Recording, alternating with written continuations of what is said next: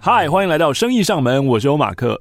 在今年的暑假呢，韩国推出了非常多档的爱情实境配对节目，其中呢，有的是已经做到第二季了。我很喜欢的一部呢，就是《换乘恋爱二》。这个节目呢，要求前男友跟前女友一起同住在这个屋檐下。一开始呢，不可以跟参与者透露说，诶，谁跟谁是一对。每个人呢，都要像认识新朋友一样，然后在一个新的环境下一起同居共住一段时间。那在一开始的时候呢，也不可以讲自己的年龄，也不可以讲自己的职业。那可以讲什么呢？就讲到了韩国现在年轻人非常流行的 MBTI。于是呢，我们就可以看到一群陌生人，或是呢，你看到你的前女友、前男友，哦，尴尬得不得了。然后在第二季的节目当中呢，有那种比较活泼外向当主持人的角色，他就开始来猜每个人的 MBTI。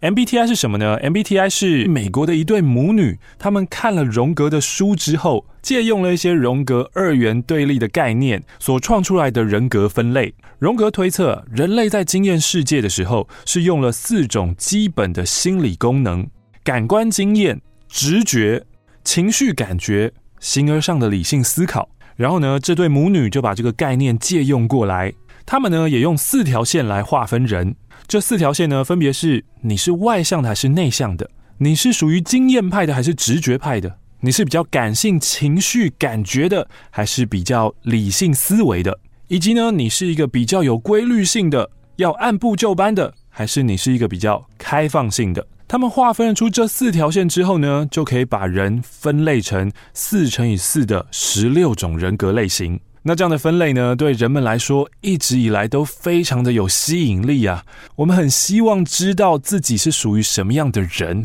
所以我们会对这些分类学啊、标签啊很感兴趣。像是台湾人最喜欢讲说：“哎，几月几号出生？哦，那你是什么座的啊？”这是一个很好的开门破冰的话题。但是我们也应该都知道，你要用什么星座去断定一个人，这件事情太不理智了吧？不管是星座、八字、紫微斗数。还是前几年突然流行起来的人类图，他们背后的机制都是用你的出生年月日加上你的出生时辰，复杂一点，再加上你的出生地的经纬度了。用这个，你来到世界上的时候的那一刹那的一连串数字，就断定了你这个人的性格跟你这个人的命运。我怎么听都觉得实在是很瞎。那就请你告诉我，是不是？跟我同年同月同日生，在同一个产房，在我旁边前后左右的小 baby 们，我们都有着同样的性格跟同样的命运。想就知道不可能啊！但是，诶，这世界上蛮多人相信这件事情的哦。那 MBTI 的分类就不是用出生年月日哦，它是要你先回答一连串的问题之后，经由你对这些问题的答案。来评量你是 MBTI 当中十六型人格类型当中的哪一个？我自己觉得啦，个人意见，如果真的要把我们放进资料夹，放到一个一个框框当中，那么我对于 MBTI 的评价还是比星座或是生肖或是人类图来的高一点的。毕竟 MBTI 呢，要经过一连串自己的主观回答，这也是 MBTI 被诟病的地方之一啊。有些人就会说，哎，你在填答的时候，那些答案不是你吧？是你想成为的样子吧？对于一个自我认识不清的人，你要他回答这么多问题，做出来的答案，哎，可能你多测几次，每次出来的答案都不太一样，哎，那这就会让想要确定性的人出现一些混乱。人为什么会想要帮自己贴上一个标签？像蓝色大门陈柏霖的那句台词：“我天蝎座 O 型，我还不错哦。”那是因为在自我介绍的时候，那是一个很容易跟对方沟通的一种方式。那这样的标签讲久了以后，自己本人也会对这个标签出现认同。可是 MBTI 如果会改变的话，那对一些人来说，诶，这很可怕诶。我有的时候是 INFP，有的时候是 INTJ，我变来变去，我要怎么样跟人家介绍我？我要怎么样对自己产生认同？MBTI 它不像星座、人类图，给你一个确定的答案。诶，你生下来是这个样子，你这一辈子就是这个样子了。MBTI 会因为我们在答题的状态，以及我们内在的自我成长，面对问题的时候，我们会给出不同的答案，而影响到最后的评判。Anyway，不管是星座、八字、紫微、人类图，还是 MBTI，这些都是帮人分门别类贴标签的一种类型学啊。而我们身为一个人，真的这么简单？十二种类型、十六种类型，或是人类图更多种的通道类型，就可以了解的吗？我们的个性有这么的不复杂吗？嗯，我在二零一四年的时候呢，办了一场听众聚会。哦那个时候的聚会呢，就是用了 MBTI 来当做一个入场分组。当年的听众聚会呢，是想要办快速联谊。那所有要参加的听众呢，都必须要先在网络上面做 MBTI。然后呢，同样的类型呢，就会被分到一组。于是呢，我们就会有十六组。那个时候我的想法很简单啊，就让这十六组来互相的交互交流，看看你们之间可以碰撞出什么新火花。前一阵子呢，我看到中国豆瓣传出了一张图。而这张图呢，就是我八九年前那个想法。他把 MBTI 的十六型人格啊，写成了十六乘以十六的表格，然后呢说，这是 MBTI 的互动图。某一类跟某一类人呢，就是对手；某一类跟某一类的人呢，是互补的；某些人呢，是可以彼此支持的，等等的。他创出了十六个名词。但我真的诚心建议啊，不要用标签去了解人。分享一则呢，我在脸书上面看到的贴文。我不认识写这篇文章的作者，他叫做汪正祥。他说：“我常常有一个经验，就是我看到一个人，但是我不知道怎么样定位他，然后我就会觉得哦，有点不知所措。诶，可是当我发现他是什么身份、什么专业，或是对于政治有什么样的立场的时候，诶，我忽然对这个人就不会感到紧张了，因为我可以将他分类了。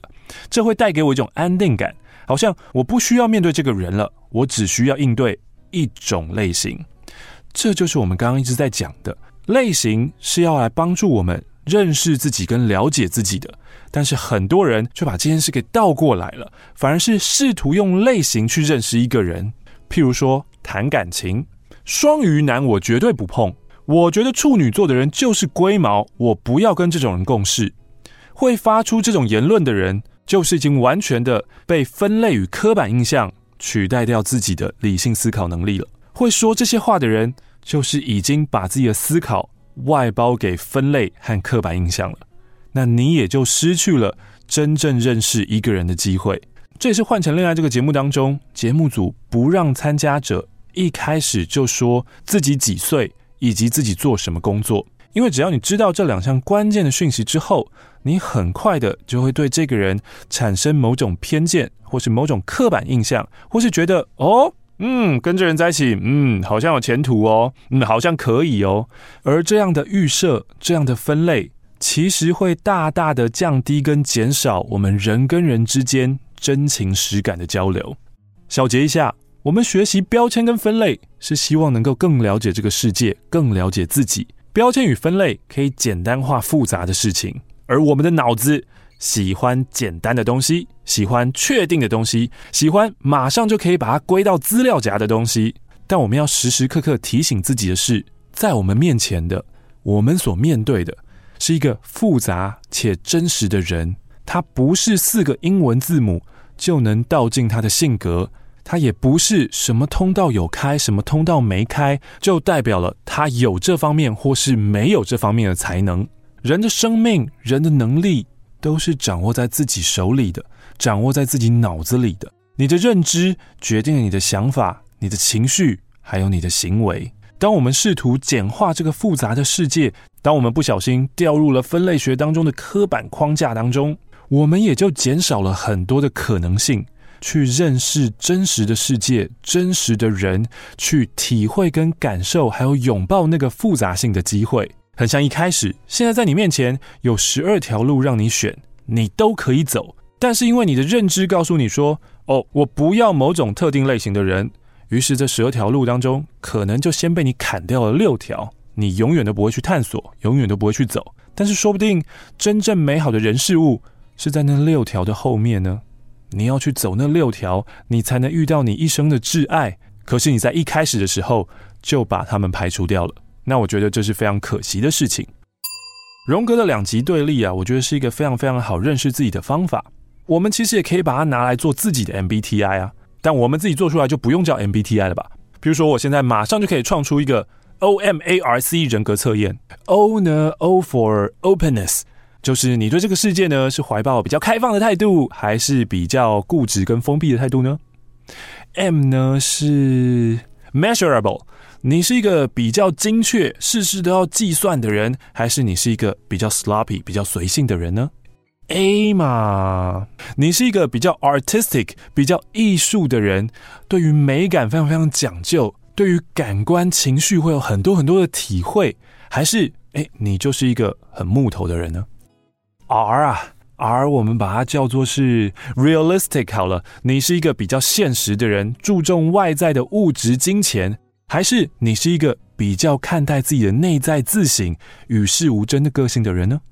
最后一个是 C 呀、啊，你是一个比较 compassion，比较同情心、同理心；你是一个比较 compromise，比较会包容别人的人；你是一个比较 company，可以跟人作伴、与人合作的人；还是你是一个比较自我中心、比较独立、喜欢独自作业的人呢？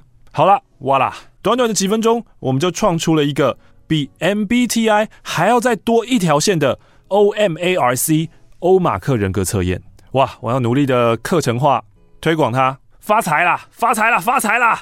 好了，这种两极对立的方式真的是帮助我们认识自己很好的工具啊！我们可以拉出无数条两极对立的线段，然后在这个线段的光谱当中去检视一下自己。诶，我到底是比较偏右边，还是比较偏左边呢？我是比较偏外向的人，还是比较偏内向的人呢？常常啊，这个答案并不会这么的绝对。很少很少人是百分之百的纯外向，当然也很少很少人是百分之百的纯内向。我们通常呢都是在这一条线的光谱上面游移着。有些人呢可能偏外向一点点，有些人可能偏内向一点点。但是重点就是，当我们知道了我们站在这个光谱上面的哪一个位置之后，提醒自己。可以往反方向去做刻意练习。像关于外向内向的分类，有人就提出了：诶，你知道有一个性格叫做中向性格者吗？Ambivert。但其实哦，看完这个中向性格者的特点以后，就会觉得这个嘛，呃，因为我大学念的是外交系啊，我就用外交系的例子来举例好了。外交系大一呢，就会告诉你说，哦，这个世界啊，有两种观点在看待这个世界哦。一呢，就是 power politics，现实主义，谁的武器强大，谁的国家权力强大，谁就能说话，谁就当老大。那另外一种呢，就是 idealism，理想主义者，觉得我们都是好朋友啊，我们都是地球村的居民啊，我们要一起好好的生活下去。那这两种想法呢？哎，你也可以把它说成是：哎，你觉得人性是本善的还是本恶的呢？好的，现在我们又可以画出一条线了。这一条线呢，就是左边是理想主义者，右边是实力至上主义者。左边呢是人性本善的人，右边呢是觉得人性本恶的人。好了，那这一套理论体系呢，啊，发展了十几年之后呢，哎，英国学派又跳出来告诉你说：No。We have the third way，我们有第三条路。然后那个时候去读了第三条路以后，我就觉得，哈，你在说什么？中向性格者就有点给我这样的感觉，就是在这一条光谱上面呢，其实左边跟右边就已经讲完了。你刻意要加一个第三条路，你刻意要加一个中向，然后说，哎，有的时候我们就是右边，有的时候我们就是左边，呃。我觉得是有点为了要创新，或是为了要跳脱，可是最后又没有跳脱出来的一种说法。说这个中向性格啊，华顿商学院的 Adam Grant 哦，他最近在台湾有出新书嘛，《逆思维》。他在 Psychological Science 心理科学的杂志上面呢，二零一三年发表了一个研究。他说，我们应该要重新思考外向销售者的优势。因为一般来说，我们都觉得业务员应该就是要外向一点，喜欢跟人交流跟沟通，才有可能带来业绩嘛。外向性是一个比较好的销售人员的特质。结果啊，他去做了调查以后发现，哎，没有哎，其实内向的销售员卖的甚至比外向的还要好。因为他说，外向型的销售者可能因为对推销这件事情，他就是非常非常热情，热情过头了。